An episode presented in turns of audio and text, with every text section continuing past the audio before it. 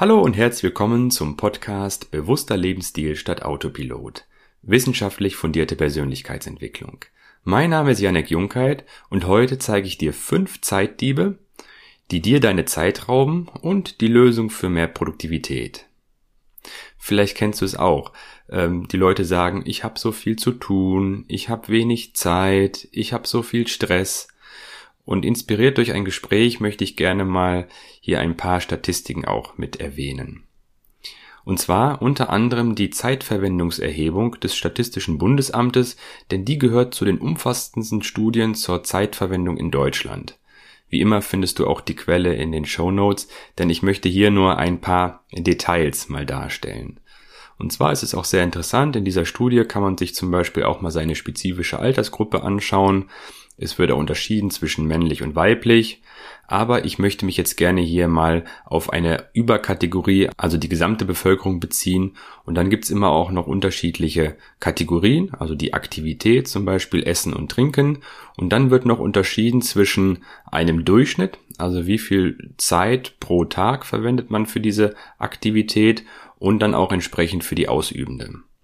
Also wenn ich mir jetzt nochmal diese Aktivität, Essen und Trinken, das machen wir alle, das heißt insgesamt über alle verteilt, verbringen wir eine Stunde und 41 Minuten täglich mit Essen und Trinken und die Ausübenden eine Stunde und 43, also man sieht keinen großen Unterschied, denn der Beteiligungsgrad ist bei 99 Prozent. Wenn man sich jetzt aber eine andere Kategorie anschaut und zum Beispiel Qualifikation und Weiterbildung außerhalb der Arbeitszeit, also dazu gehört dann persönliche und auch berufliche Weiterbildung. Und da ist es so, dass im Durchschnitt wir nur zwei Minuten, ja, wirklich zwei Minuten mit der Weiterbildung außerhalb der Arbeitszeit verbringen. Und der ähm, Beteiligungsgrad, der ist auch nur bei zwei Prozent. Und die, die das sozusagen wirklich auch die Ausübenden, die verbringen täglich zwei Stunden und 15 Minuten mit Weiterbildung. Eine weitere Kategorie ist die Zubereitung von Mahlzeiten und Hausarbeit in der Küche. Über alle sind es 40 Minuten am Tag und die Ausübenden verbringen etwa eine Stunde und zwei Minuten täglich mit dieser Aktivität. Oder zum Beispiel das Ehrenamt, also freiwilliges Engagement.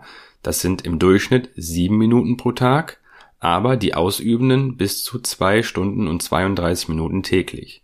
Und der Beteiligungsgrad sind hier nur knapp fünf Prozent. Oder ein weiteres Beispiel Sport oder körperliche Bewegung. Im Durchschnitt über alle sind es wieder 27 Minuten am Tag. Und die, die es wirklich aktiv ausüben, da sind es eine Stunde und 35 Minuten. Und hier haben wir eine Beteiligung von etwa 28 Prozent. Ich möchte gerne noch zwei weitere Beispiele geben. Äh, Bücher lesen sind im Schnitt sieben Minuten am Tag. Und die, die das aktiv ausüben, da sind es eine Stunde und neun Minuten mit einem Beteiligung von 10 Prozent. Wenn ich jetzt eine weitere Kategorie noch nenne, zum Beispiel Fernsehen, Video und DVD, das sind insgesamt über alle zwei Stunden und vier Minuten und die aktiv Ausübenden zwei Stunden und 35 Minuten mit einem Beteiligungsquote von 80 Prozent. Und das fand ich schon sehr interessant, dass solche Dinge wie jetzt zum Beispiel Fernsehen, das machen nahezu alle, aber bei anderen Kategorien wie zum Beispiel Bücher lesen mit einem Beteiligungsgrad von lediglich 10 Prozent oder auch körperlicher Bewegung mit 30 Prozent. Das ist schon ein sehr starker Unterschied. Oder noch sehr krasser hier beim, beim Ehrenamt, freiwilliges Engagement mit 5 Prozent nur. Und das soll einfach nochmal verdeutlichen auch, wie wir denn unsere Zeit überhaupt verbringen. Denn es ist ja schon auch sehr erstaunlich, wie viel Zeit wir im Durchschnitt vor dem Fernseher verbringen und die durchschnittliche Weiterbildungszeit jetzt über alle gerechnet, das sind lediglich zwei Minuten am Tag. Und Fernsehen gucken waren mehr als zwei Stunden am Tag.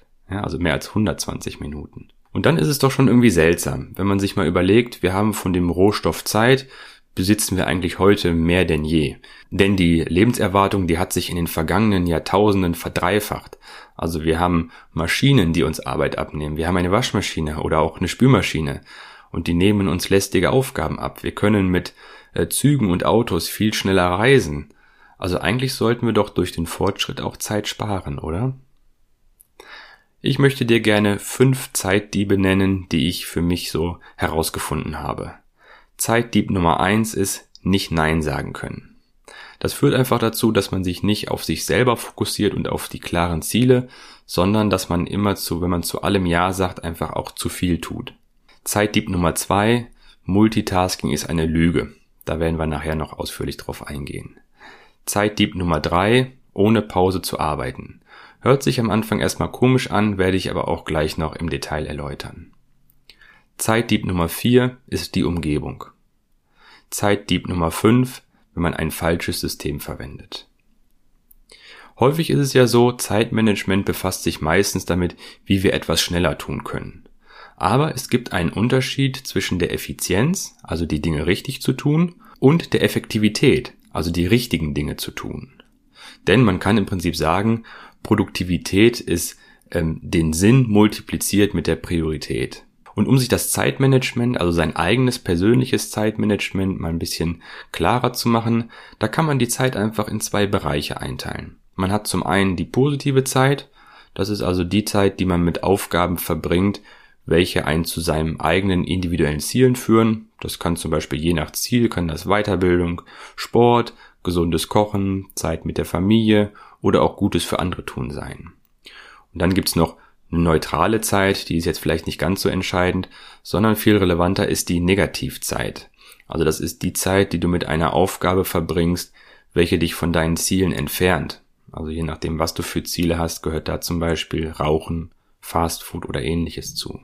Und um sich einfach mal selber klar zu machen, wofür man seine eigene Zeit überhaupt so verwendet, da empfehle ich einfach mal einen Monat lang schriftlich abends rückblickend den Tag in diese beiden Zeiten zu unterteilen, also die positive Zeit und die negative Zeit.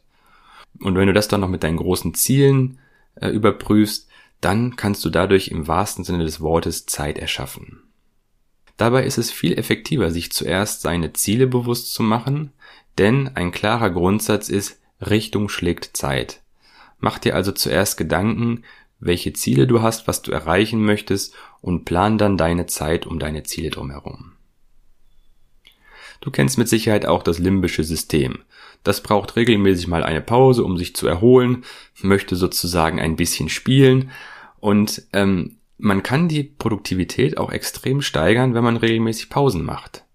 Gibt es verschiedene Methoden zu. Ich finde die Pomodoro-Methode zum Beispiel sehr interessant, wurde von einem Italiener entwickelt. Also der Name Pomodoro stammt von der Küchenuhr, die er damals bei seinen ersten Versuchen verwendet hat. Und diese Pomodoro-Technik, die besteht aus insgesamt sechs Schritten. Schritt Nummer eins ist, man wählt sich eine Aufgabe aus, die man jetzt erledigen möchte. Schritt Nummer zwei, ganz wichtig, man stellt sich einen Timer auf 25 Minuten oder ich persönlich bevorzuge eher 45 Minuten Blöcke, aber äh, laut der Pomodoro-Technik stellt man einen, eine, einen Timer, also eine Küchenuhr oder ähnliches, auf 25 Minuten. Und dann im dritten Schritt, da arbeitet man dann wirklich konzentriert 25 Minuten lang an dieser Aufgabe und lässt sich von keinen anderen Dingen unterbrechen. Also idealerweise schaltet man das Smartphone aus oder macht sich ein Schild an die Tür, bitte nicht stören. Also man versucht sich total konzentriert auf diese Aufgabe und die in 25 Minuten dann zu erledigen. Nach den 25 Minuten, dann macht man ein Erfolgshäkchen vor die Aufgabe, macht eine kurze Pause, 5 Minuten, zum Beispiel eine Tasse Kaffee trinken, etwas durchatmen oder eine kurze Meditationsübung. Und nach vier Blöcken, also wieder 25 Minuten äh, effektives Arbeiten, 5 Minuten Pause und nach diesen vier Blöcken macht man dann eine größere Pause von 20 bis 30 Minuten, vielleicht idealerweise ein kurzer Spaziergang an der frischen Luft, ich persönlich nutze die äh, 45 Minuten Blöcke und mache dann immer nach zwei Blöcken eine größere Pause. Wichtig ist aber dabei, dass man 50 Minuten sollte man nicht überschreiten, denn das limbische System kann sich maximal 50 Minuten auf eine Aufgabe auch wirklich konzentrieren. Und das Entscheidende dabei ist, die Aufgabe möglichst unterbrechungsfrei zu machen. Das heißt, man konzentriert sich wirklich an einem Stück auf eine Aufgabe. Ich fand es eine sehr interessante Studie. Ähm, die hat herausgefunden, dass Arbeitnehmer im Büro, die werden im Durchschnitt alle drei Minuten von der Arbeit abgelenkt. Also zum Beispiel durch eine kurze Nachricht aus den sozialen Medien, eine E-Mail, einen Anruf oder was auch immer. Und das Erstaunliche dabei ist, dass diese kurze Ablenkung, die kann dazu führen, dass wir bis zu 23 Minuten brauchen, um wieder an dem ursprünglichen Punkt der Arbeit fortzufahren. 23 Minuten und wir werden alle drei Minuten abgelenkt.